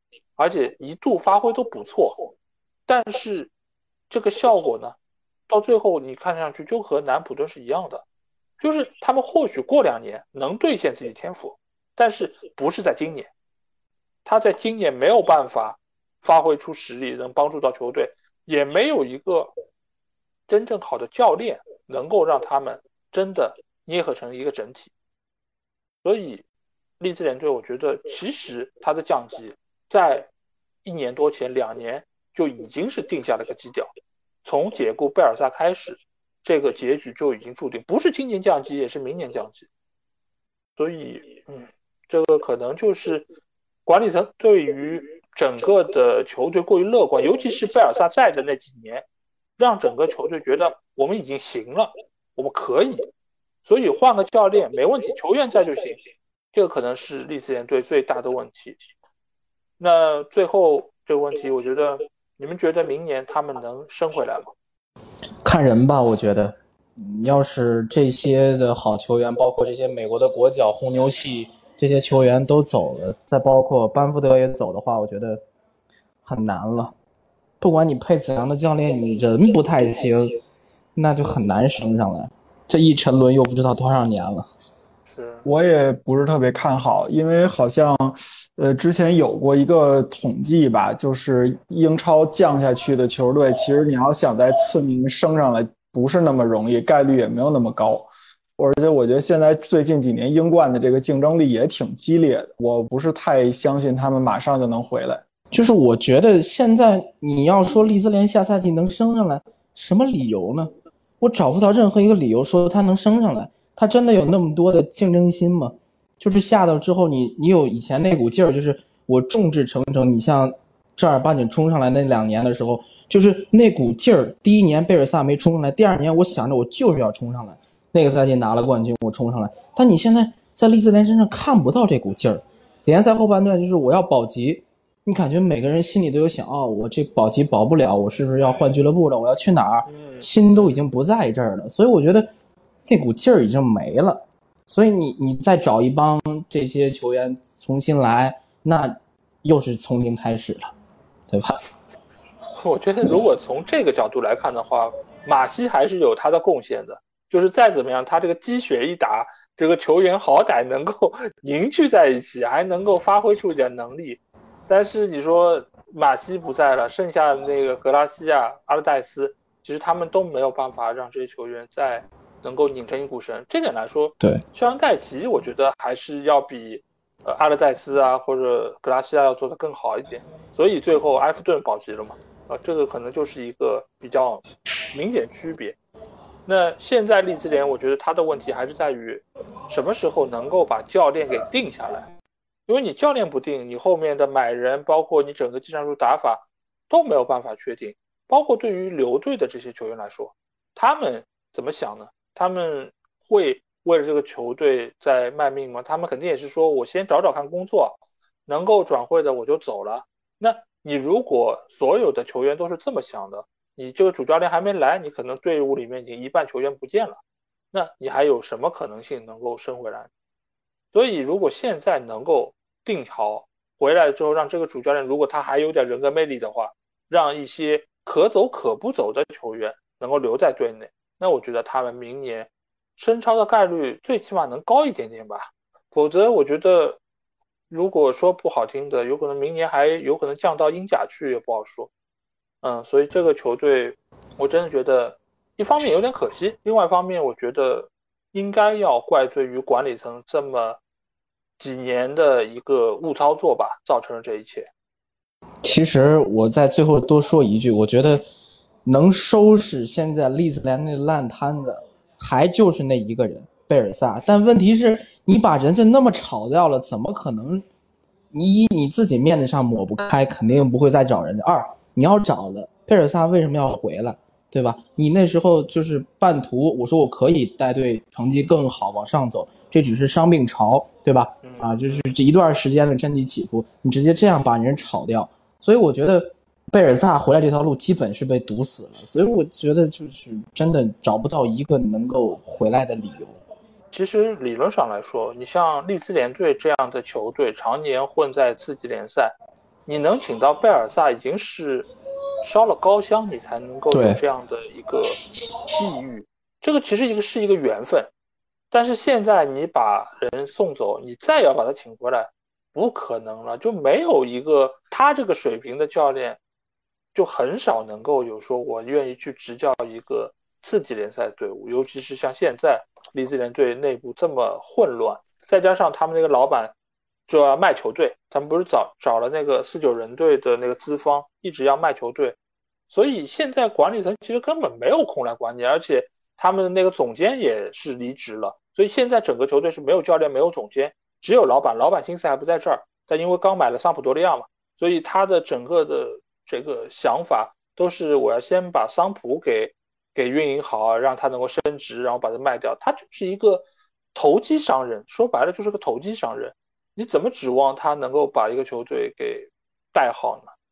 所以整个情况真的挺不乐观的。好，那说完了这个不乐观球队，我们来看一个乐观的球队啊，那就来到的是曼联队啊。曼联尽管足总杯最后是输了，而且那场比赛输的其实。你可以说有点可惜，但是从实力上来看，和曼城还是有比较大的差距。但是不管怎么说，这个赛季已经是结束了。对于曼联来说，成绩上各方面都和上个赛季有了很明显的提升。那我们先来问问老季吧。那曼联队啊，我们的主队，这个赛季你给曼联的表现打几分呢？我呀，嗯，我打个七分到八分吧。啊这么低吗？啊，这我个人觉得不低了。就是我觉得你现在曼联的这个人员构成啊，然后还有滕哈赫第一年来呀，然后还有滕哈赫本身自己他的一些这个呃操作上面的一些实际遇到的困难等等的，我觉得就这个对团队能拿出一个七八十分的表现可以了。我觉得可以了。你从奖杯的角度来说，拿了一个联赛杯的冠军，然后拿了一个呃足总杯的亚军吧，这个奖杯不错。呃，然后联赛又是前三名，呃，这些成绩都是可喜的。然后，但是你要细来琢磨琢磨呢，你比如说。像这个联赛的这个第三名，他跟前两名的这个差距呢，还是呃有一定的这个这比较明显的。然后足总杯的决赛呢，能看得出来曼联打的其实不差，有机会啊。但是呢，能感感觉出来那个曼联是拿出了一百二十分的这种努力。曼城这边呢，你不好说是不是一百二十分的努力啊，因为人家后边还有一场欧冠的决赛，他也不想说是为了这场比赛就是把自己都拼伤半条半个队，对吧？呃，从这个角度来说呢，就是两个队之间呢还是有一个比较明显的这种差距的。但是我觉得整体来讲，七八十分，我我真觉得不算是一个很低的分数了。嗯嗯嗯，我先说我的分数吧，因为我在赛季初的时候我就说，今年曼联能够拿个杯，能够联赛进前四，我就给他打一百分。啊，为什么给他打一百分？就是因为去年，我相信老季应该跟我做过那期节目，还是记忆犹新吧。就是当时曼联队的整个情况，就真的是一地鸡毛，真的是一地鸡毛。对，就当时朗尼克带队的时候，最后一轮我记得很清楚，零比一输给水晶宫那场比赛，真的是没有看过这么烂的比赛，就是整个球队毫无生气，没有任何一个球员哪怕说我好好踢，而且那场比赛。滕哈赫就在看台上看着，嗯，当时这个面色真的是铁青啊！就这样一个球队怎么下手，怎么办？但是现在你看一下，拿到了一个杯，足总杯进了决赛，联赛拿到第三，我觉得完美啊，真的是完美啊！赛季初把哥哥那个事儿搞定，我已经是给他能够打七八十分了。啊，对对对，这个事儿多难啊！这个事儿能够处理的这么有分寸，当然有些人说他是什么很阴啊，就很阴险，对吧？就是很精于算计，但是我觉得他其实是做到了给足你面子，但是呢，在关键的位置上，我还是有自己的决定，我有自己的分寸，而且最近就是在。联赛最后一轮打完之后，他不是还在老特拉福德还有一个演讲嘛？其实就几分钟时间。嗯，呃，当时是给就是整个球场内的球迷还有球员打气嘛，就是说接下去要打足总杯决赛，那我觉得我们是有能力可以击败曼城队，我们是可以把这个奖杯带回到呃老特拉福德。这段话其实后来在网上是引起了争议嘛，很多的。其他队的球迷其实是，呃，说你这个不自量力，你什么水平啊？你几斤几两啊？你敢跟曼城叫板啊？包括很多是曼城和利物浦的球迷，就他们是会觉得，就滕哈赫有点儿就太自大了。但是我我看到这段的时候，我觉得这样的主教练，我们真的很久没有看到过了。就是你当然可以说他，呃，有些自大，有点就是不知道深浅。但是对于一个在老特拉福德最后一场比赛了，球迷都在这儿，球员都在这儿，下一场比赛就要打决赛，那他在这个时候鼓舞一下士气，让球员能够把最好的精气神放在那场比赛，说这些话有什么问题呢？这个其实就和我们有时候公司开年会也好，或者是自己家里人一起吃饭，对吧？就是把话说的大一点，或者把来年的目标定的高一点，就是说我们可以的，我们可以成为行业龙头，我们可以营收可以再翻两个番，就这种话你要深推敲起来不合理啊，怎么可能呢？但是在那个时候，你两杯酒下肚，是吧？你整个情绪上来了，对吧？你每一句话下去都掷地有声，都能够得到全场观众的一个欢呼。那这种时候，就是一个内部会议。那我觉得说的大一点，说的狂一点，又怎么样呢？反倒是过往的这么多教练，很多都谨小慎微，就是怕自己一句话说的太过了，哎，怕最后又被人抓住把柄，又打脸，怎么样？我觉得你作为曼联队的主教练，真的是应该有这份气量。有这样一个雄心，说我们要把这样一个历史底蕴非常雄厚的球队重新带到高位。无论你的面前是怎样的一座高峰，你的面前是多么强大的一个对手，我从内心上毫不畏惧。我觉得这个是滕哈赫带给这个球队最大的收获。技战术这个事儿，他还有很多的地方需要进步，包括现在球员有很多达不到他要求。但是他内心的这么一份自信，就是属于曼联队主教练的这种自信，我觉得是非常珍贵的。在这个时刻，我觉得给他打多少分都不过分。当然，之后他也需要为他所放出这些豪言壮语来兑现，需要一一兑现。否则的话，他确实是容易在后面有很多的一些诟病，也会承受所谓的压力。但是从这一刻，我可以看到。他内心是有谱的，他说这个话绝对不是说我完全没有实力，我在这边纯叫嚣。他心里有谱，他知道接下去的每一步该怎么走，包括哪些位置需要调整，哪些位置我需要买人，这个买人这个用法是怎么样子，包括在未来怎么和管理层打交道，他心里都很清楚。所以我觉得对于他来说，这个赛季的曼联就是满分，真的就是满分。嗯，那。老金觉得，就是现在球队，因为成绩我们刚才已经看到了，那你觉得现在球队在整个英超联赛里面，你实话实说，你觉得是处在什么样的一个位置？我觉得拿事实说话吧，就是在三到五名之间，就是很稳定的一个三到五名。就是这个，从今年的联赛的走势也可以看到，他是从两连败之后，不是跑到最后一名了吗？然后也赢了利物浦，到第五轮的时候，他就在第五名。所以从这个角度来说，我觉得就是比较能反映曼联现在的这么一个状态吧。老季，你别谦虚，我不谦虚。我觉得这个话可能有点过了，但在这个场合，现在咱录节目这时间点，这个说点胡话也没什么。就你也两杯酒下肚是吗？那个曼联是具备和阿森纳这个拼位置的能力的。嗯嗯嗯嗯嗯。就是这个赛季的阿森纳的确表现得非常的好，但我不认为曼联和阿森纳之间的积分差是两个球队实力的差距的真实体现。这句话会引起家庭矛盾吗？不会不会不会，我天天在我们家见招，你知道吗？那个我也同意九老师的这个观点，我还是这样，就是这是我可能是性格的问题吧。就是曼联这赛季的这个成绩，肯定来说我是满意的，或者说我觉得很合理。但是你说让我去给他往多好的去说呢，我这边呢叫谨慎乐观吧。我记得我原来说就是叫谨慎，我不敢说乐观。但是现在呢，我看这赛季的这个整体的表现来说呢，我觉得叫谨慎乐观还是有道理的。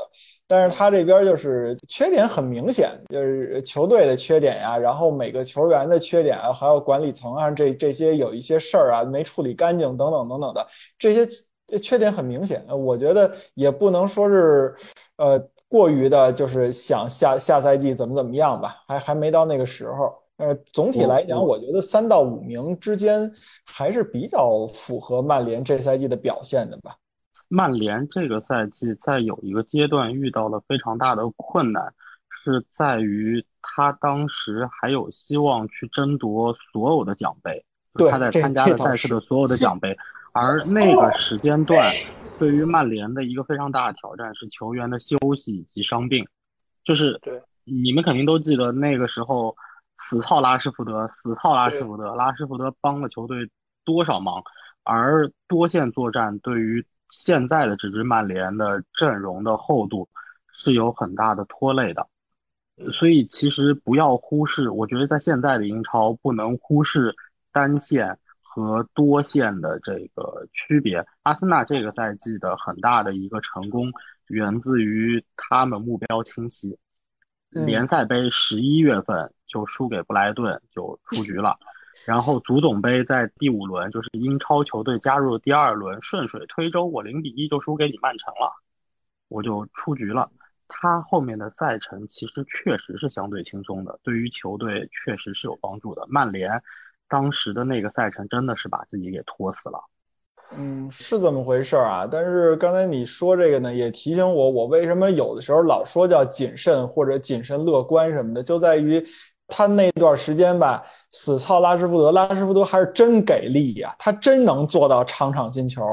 就是这种情况，对于拉什福德来说，到底是他真的开窍了，还是说是曼联就赶上了这么一个好的时节？如果要是再等到下个赛季呢？咱不说这个有没有过这么一段比较特殊的经历，咱们就从拉什福德的个人的表现来说，假如他要是这段时间的进球效率没有这么高了，曼联能不能找到一个？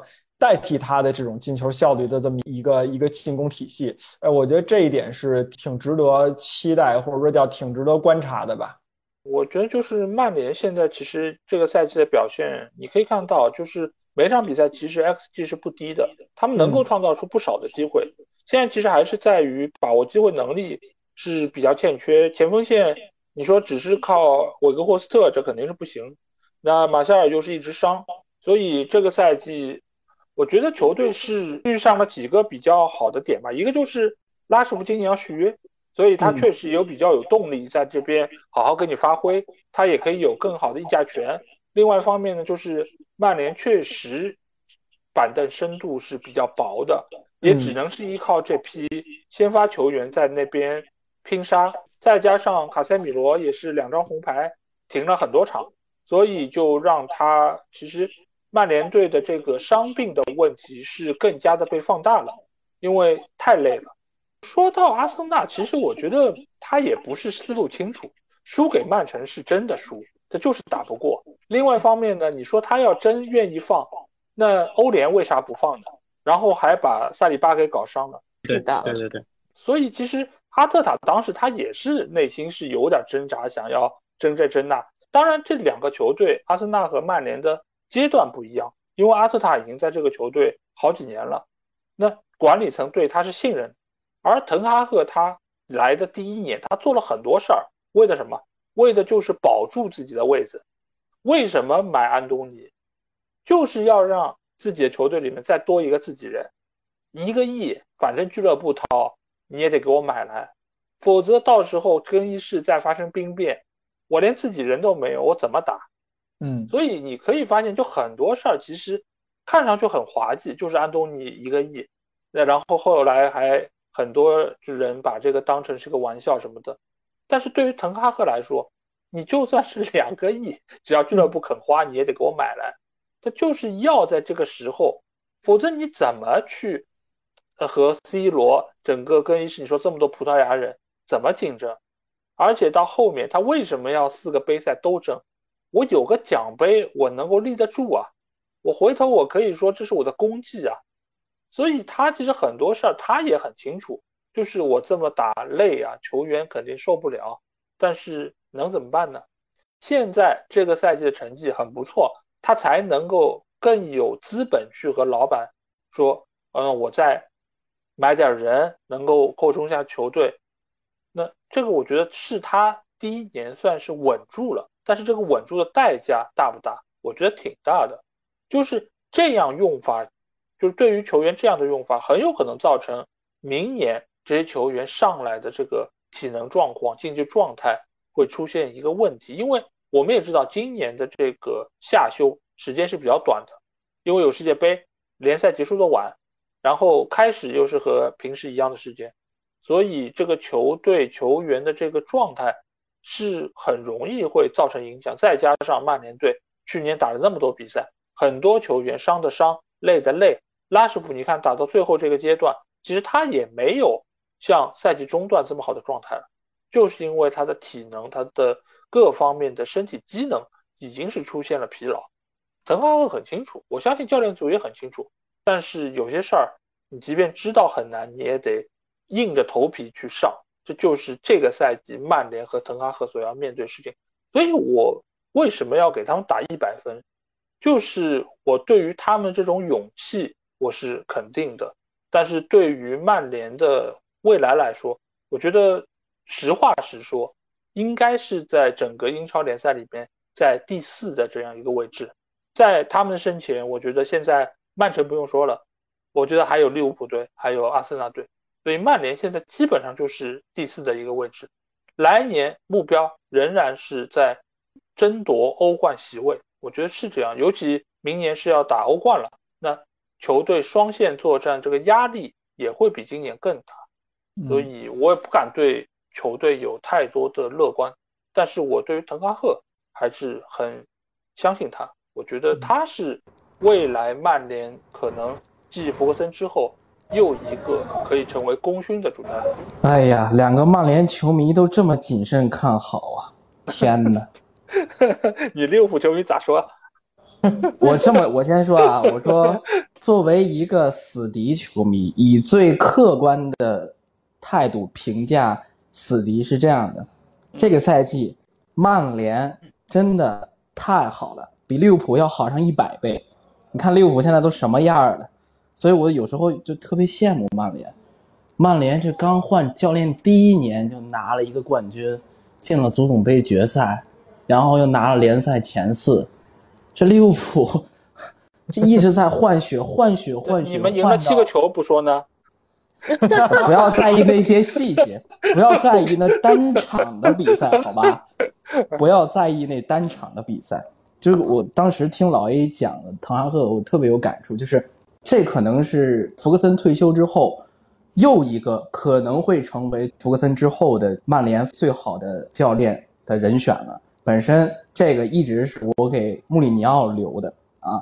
呃，因为我觉得真的从弗格森下课之后，这几任曼联的主教练，穆里尼奥是最成功的啊。现在我要带质疑了，可能这是对于滕哈赫的尊重，因为刚才老 A 说那几个特点，比如说最典型的就是你要有自信，你不要小心谨慎的做事儿。我觉得穆里尼奥就是啊，他就是非常的自信，就是一副啊我不怕世界，我要与世界为敌这种状态。我觉得这可能就是曼联他教练所应该有的这种气质啊，你必须得对你的球队呃充满信心，对自己充满信心，而不是一味的。去抬高球队，贬低自己，把自己放到一个比较低的位置，啊，我觉得这可能就是滕哈赫他已经具备了这种素质，其实我觉得他在老特拉福德说的那一番话，我觉得无可厚非，就是哪一个教练会说自己的球队，呃，一定在别的球队之下呢，对吧？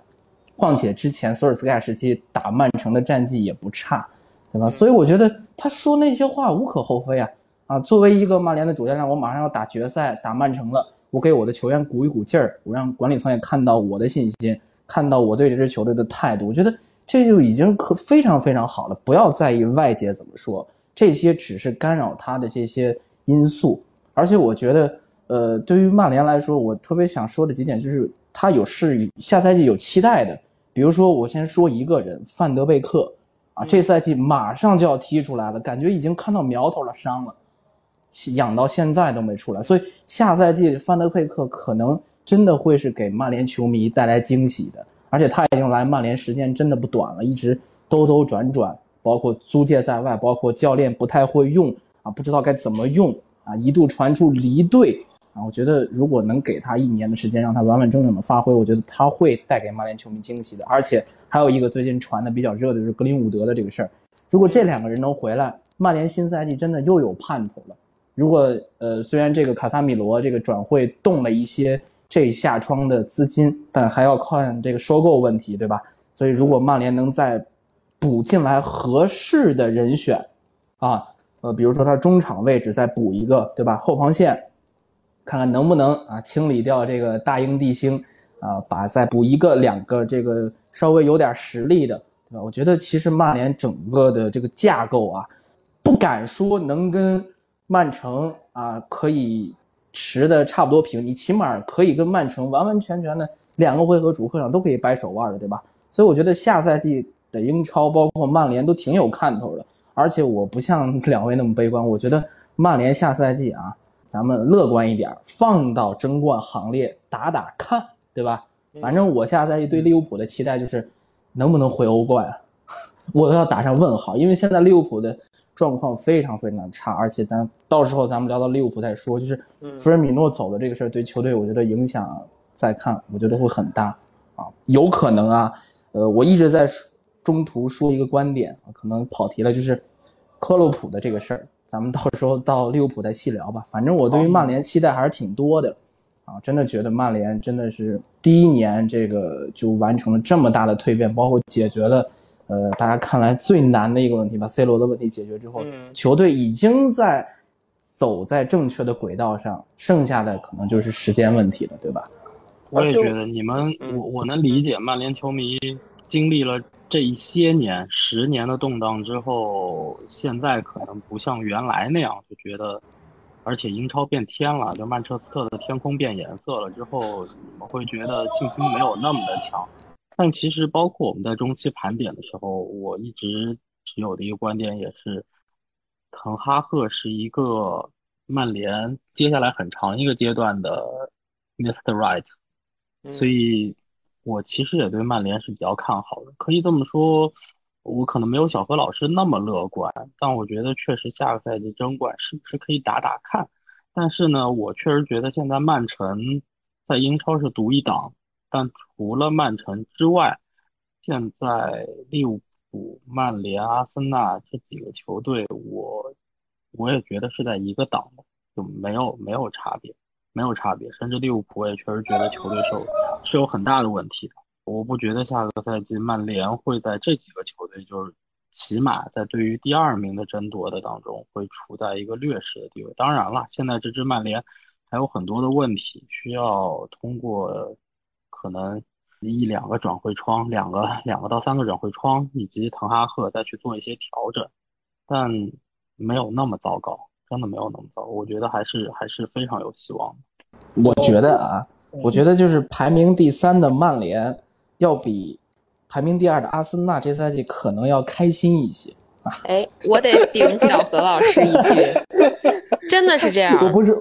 我不是故意说这句话的，但我真是觉得这这是事实啊！我觉得就是阿森纳球迷一直在享受那多长时间在榜首的那个怎么说呢？就是那种高位的感觉，憧憬，一直有个憧憬。然后到了最后几轮，咔嚓一下掉下来，就是我们是从高位往下掉，但是曼联它是从一个相对比较低的位置往上冲。其实有点曼联有点像上赛季的阿森纳，但是曼联这赛季得到了比上赛季阿森纳更好的结果。所以其实作为阿森纳球迷，我还是挺羡慕曼联的，就是挺羡慕曼联球迷的啊。就我觉得，就是他们可能真的比我们更快乐。我们这赛季就是到后面几轮，就是尤其是像我这种人，我真的都已经有点儿，呃，虽然知道肯定会完蛋，而且 就是越来越差，嗯，但是还是有不甘心吧，就说。对，落差感确实大，太大了，嗯。我不知道为什么你们会觉得我这个评价叫悲观啊？我我觉得我评价一点都不悲观呀，就是 我们叫客观对吧？那个谁，老 A 给曼联打一百分的理由，恰恰是我给曼联打七八十分的理由，因为我就觉得就是滕哈赫这个教练他的脑子是绝对清楚的，然后呢，他现在干的这些事儿啊。就是刚才提到的，比如说一亿块钱买安东尼这件事儿，其实他的很多的想法是要超出足球技战术本身上的这些事儿，他可能需要去从这个管理层啊、执行啊，甚至我们说一点这种办公室政治的这个角度去考虑这些事儿。我觉得那未来的一段时间呢，就是你滕哈赫第一年最大的一个。任务就是把自己立住了，对吧？那你通过成绩，你你完成这件事儿了。那未来的一段时间呢，就是我们看看，呃，曼联的管理层应该给他更大的信任，然后让他能把自己的这个呃脑子呀，包括钱呀，能用在就是更多的用在足球本身上。那个时候，我觉得曼联会更进一步。啊，然后咱们再想着再进一步的事儿，我我是这个路子，我们并没有觉得曼联这赛季表现的呃不好啊，或者悲观。我确实唯一你要说让我觉得，嗯，那不叫悲观，就是担心的事儿，就是老 A 刚才说这个阵容的这个薄厚程度这个问题。因为我觉得作为一个球队，他的这个呃精气神儿啊是一方面，那精气神儿和这个技战术水平和你的这个硬实力这两件事儿都不能少，两手抓，两手都得硬。那现在曼联就是，如果拉什福德要是折了，要幸亏赛季中期没有折。如果赛季中期折了，他能不能找到替代方案？那无论从马夏尔啊，还是韦格霍斯特这角度来说，我觉得都不是那个替代方案。所以那这段时间呢，得就是得看夏窗他怎么操作。如果他能找到一个好的这么一个前锋，一个中锋，呃，对吧？我觉得这个会是呃对曼联一个更好的一个提升。那我就会更乐观一点。嗯，但是这个其实我觉得买人的问题，其实很大程度上也是现在牵涉到就是曼联的收购案嘛。因为我们其实，在赛季中的时候也聊到过，就是到底是白头巾收购还是拉德克利夫这样一个就是本土的一个富豪。那现在这个情况，没有想到这个肥皂剧演这么长，我们节目已经做半半年了，居然这个还没敲定。我一点都不是没想到，这你如果你们要是说我悲观的话，我可能对这件事儿最悲观，就是这个格雷泽家族到底对于这个卖这件事儿是一个什么态度？我看见不是还有消息说是那个都又说是就询个价，然后也不卖了吗？我觉得现在这些消息都有，包括前一个月吧，那个谁九老师也一直在给我发一些这种就是 rumors，对吧？那种就是什么卡塔尔就定了。然后怎么怎么样，那最后不也没有实现吗？这件事儿你拖得越久，对曼联下赛季越不利啊，对吧？你你这个老板，如果你老板想卖，那你现在没卖成，那老板肯定不会为下赛季投入。那你新老板他没有没有资格为为下赛季投入啊，对吧？你到时候又变得那个人一都把队伍都买齐了，就看着你这边拿一大把钱，然后该黑你黑你。我觉得这个可能是我对曼联最不乐观的一个一个点了。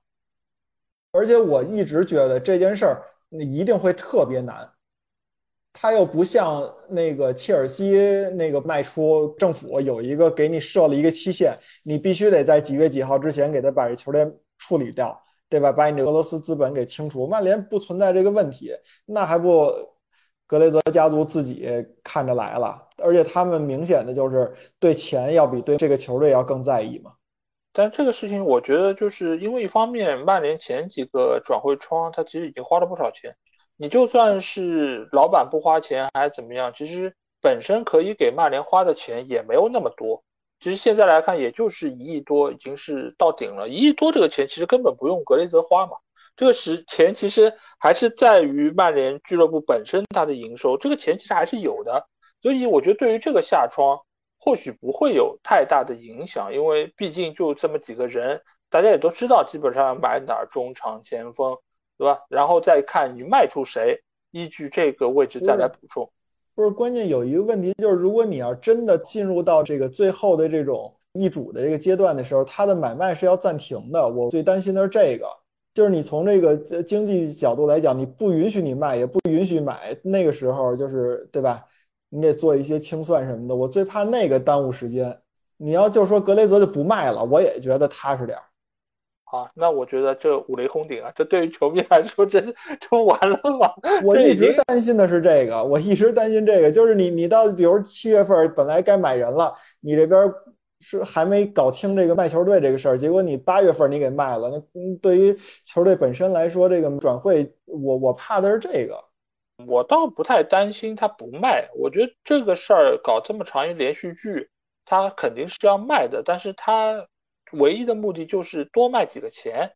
我觉得拉德克里夫这边其实他的报价已经非常清楚，因为他原本是要比呃贾西姆这边要报价更高嘛，尽管他只是部分收购，但是他其实给的报价是更高的。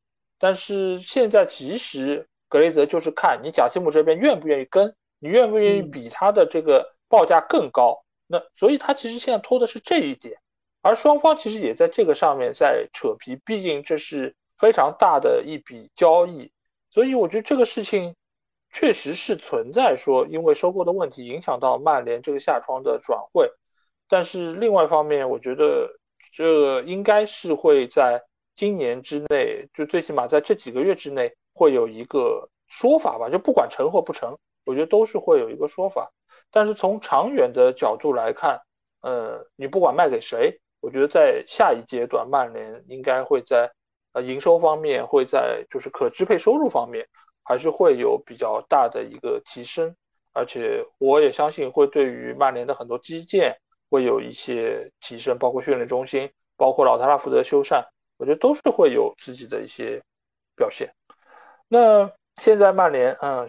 其实也有一些就是转会的绯闻嘛，包括芒特最近一段时间也是被大家所提及，包括还有凯恩的事情。凯恩现在其实也有好几个版本，就是说他有可能要出去，去皇马啊，去拜仁啊，包括他不出去，他可能就留在热刺再踢一年，等到明年免签等等。那你们觉得现在曼联队就这几个绯闻来说，或者说你们心目中球队应该要买谁呢？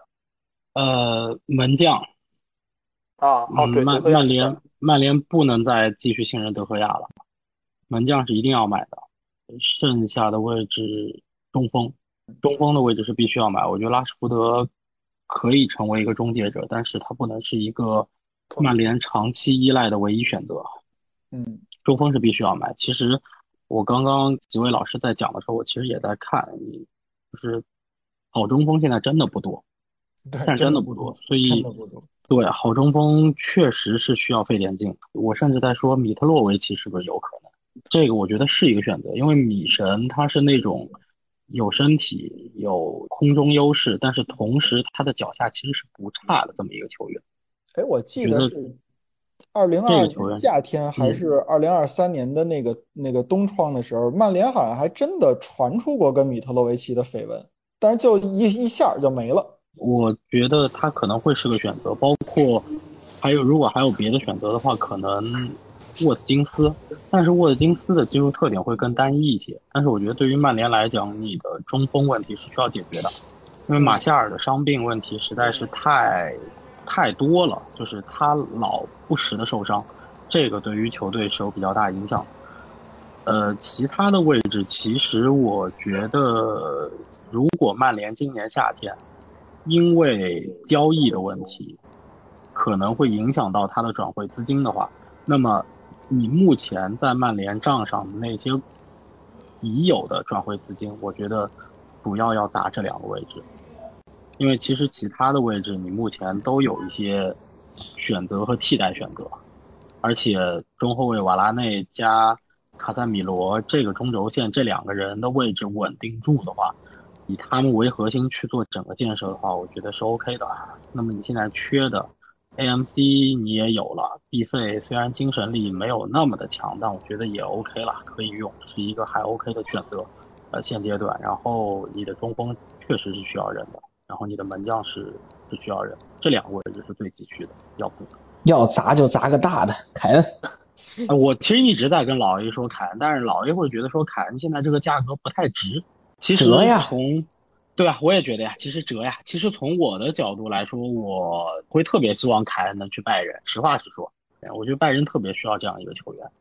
我觉得啊，如果摆在凯恩面前是两个选择，一个是曼联，一个是拜仁。我觉得大概率啊，凯恩会去曼联的。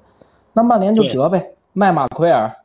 呃，那马奎尔不是切尔西那边可能要要吗？就看看能不能商量商量。你再折一个麦克托米奈，不行给了西汉姆联，让莫耶斯重新用用这种英式的中场，对吧？啊，玩不转了，把这些曼联队中觉得能折的、需要清洗的折一折。看看凑一凑，看看能不能凑出四五千万来，然后再配点钱呗。而且我觉得啊，我我是觉得列维可能在等，在等这个曼联收购的情况。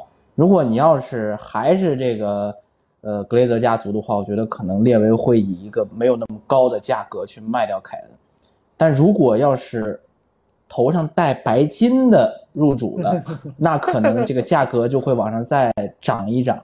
啊，我是这么觉得的，嗯，因为热刺他那边他现在也半死不活。你看这赛季打出来的成绩，啊，包括这赛季最恶心的是没有欧战踢了，这让凯恩肯定受不了的。所以我觉得凯恩觉得这赛季大概率要走。咱们可以到时候聊热刺的时候说说凯恩这个事儿。反正我觉得你曼联要想买，你就别找那些什么米特罗维奇，因为米特罗维奇他确实强，但是他来曼联能不能适应是一回事儿。我觉得最典型的例子可能有点不太恰当，就是扎哈。当时买到曼联也没有传出那种效果，对吧？所以你要砸就砸个大的，折折凯恩，你大不了花点血本呗。但是你这个位置现在确实缺，所以我觉得你要买就买个大的。呃，但是现在问题你没有发现吗？就是从所有的消息源上来看，现在曼联最优先买的是芒特。哎，我记得好像是，好像还有一个霍伊兰德是吗？对，意甲霍伊兰德亚特兰大的那个吧。啊，对他们说很像哈兰德。对对，要是实在凯恩买不来，可以考虑考虑。我觉得那个小子可以，我好像看过他的集锦。嗯，现在锋线上的绯闻就是灰兰德还有莫阿尼，就这两个是传的比较多的。而凯恩这边，我觉得莫阿尼，我咋听说我人好像也预定了呢？你人莫阿尼的价格买过来，呃，是不是要和凯恩差不多了？因为穆阿尼，我记得法兰克福那边标的也挺高的，一个亿，对，差不多也是一个亿。那你还不如买凯恩呢，我觉得。对啊，但是现在其实就是列维这边他在抬价嘛，他很多时候其实就是装作，就最起码他让大家觉得凯恩他是不卖的，所以这样他才能卖出更高的价嘛。所以现在来说，我觉得其实还是要看曼联今年的预算到底有多少，因为你如果都去买凯恩了。那你把今年预算给花差不多，那你其他位置就真的都不要补了，对吗？因为你现在来说，你不可能整个下窗就买一个前锋，其他的都不做变动，因为曼联现在其实要补的地方还真挺多。你就算是主力阵容没问题，你最起码板凳深度也要有一定的提升，否则你打双线怎么办呢？我倒是觉得门将这个位置应该不太会动，因为真的没有太多的闲钱再给。曼联来做这个调整，你就算是不和德赫亚续约，那你最起码你再看看亨德森那边是不是能够说我给你一个主力位置，然后我再能够培养一下。我觉得这个其实你好歹不用花转会费啊，你这个也是一个就是当打的很不错的门将。或许你在出球方面并不比德赫亚好到哪去，但是你最起码是个现成的，你这个工资你也是已经是谈好的。那所以这个我觉得就比你什么动不动什么大卫拉亚四千万这种要靠谱一些。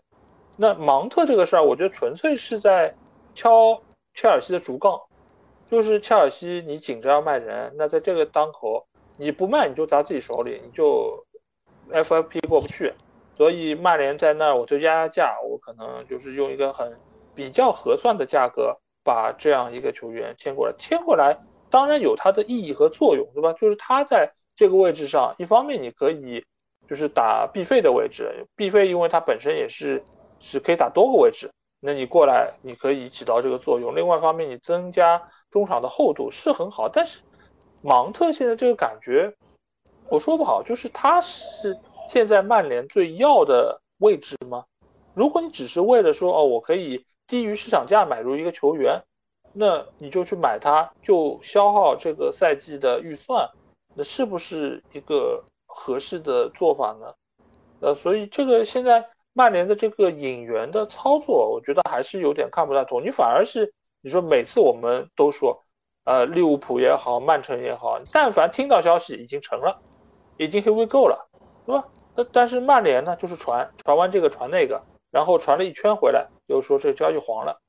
所以，这这个事儿我真的是不太能够，就是说对于现在的曼联有太多的乐观，因为。本身这个夏窗没有多长时间，很快就要季前赛了，曼联就要去美国了。那你这些球员没法跟着一起去，嗯，怎怎么办？怎么适应这个联赛？